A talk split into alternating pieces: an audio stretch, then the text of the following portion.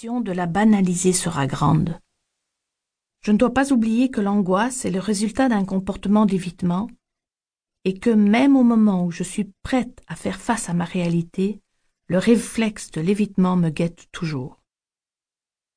Aussi, la meilleure méthode pour trouver la vérité est de prendre en considération la première réponse qui me vient lorsque je me demande ce que je repousse. Lorsque la réponse survient, j'arrête sur elle mon attention et je lui fais immédiatement une place dans mon expérience intérieure.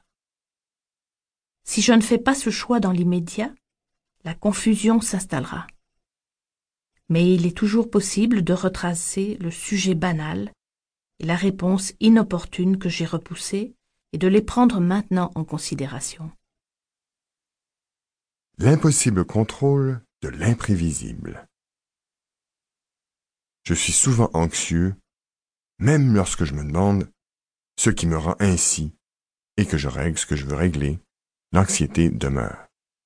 Par exemple, si je dois dîner avec des amis, je m'en fais énormément.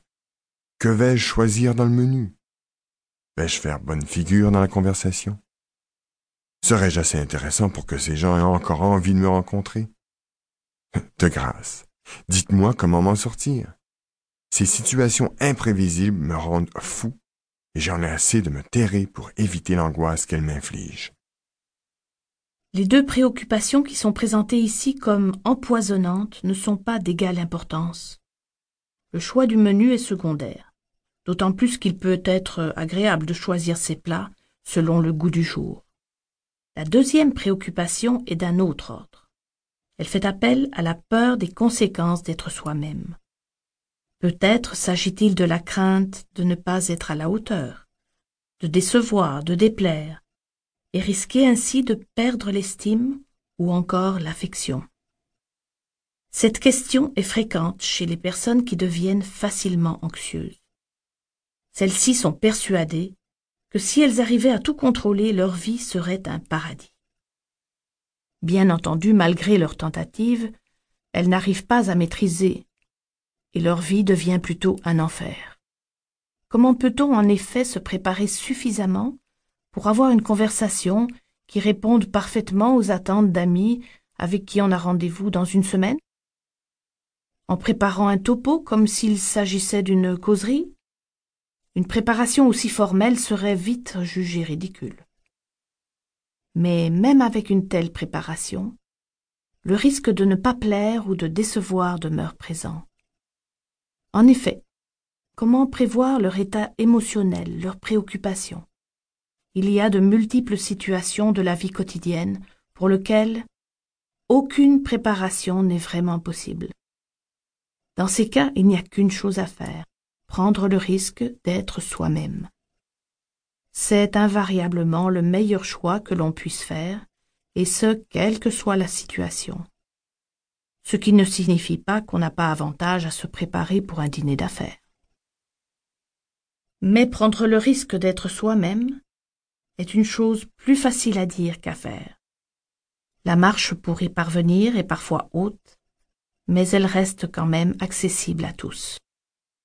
Comment aller plus loin? J'ai bien compris vos explications sur l'angoisse et l'anxiété. Que me conseillez-vous pour aller plus loin? J'ai déjà beaucoup lu. Ça ne me donne pas grand-chose.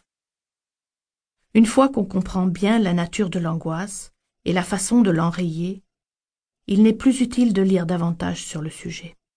Pour s'en sortir, il faut passer à l'action. D'abord se mettre en branle pour cerner le sujet repoussé. Ensuite s'occuper de ce sujet. La façon de s'occuper du sujet n'est pas toujours évidente pour quelqu'un qui fait facilement de l'angoisse. Ce sont justement des difficultés dans le déroulement de ce processus qui mènent à l'angoisse. Il s'agit habituellement de la résistance à demeurer en contact avec le sujet émergé et de la difficulté de ressentir certaines émotions à fond. On a donc l'avantage, dans ce cas, à améliorer le déroulement de ce processus en travaillant sur les étapes pour lesquels on est moins habile. Le problème insoluble. Je suis régulièrement angoissé. Je suis allé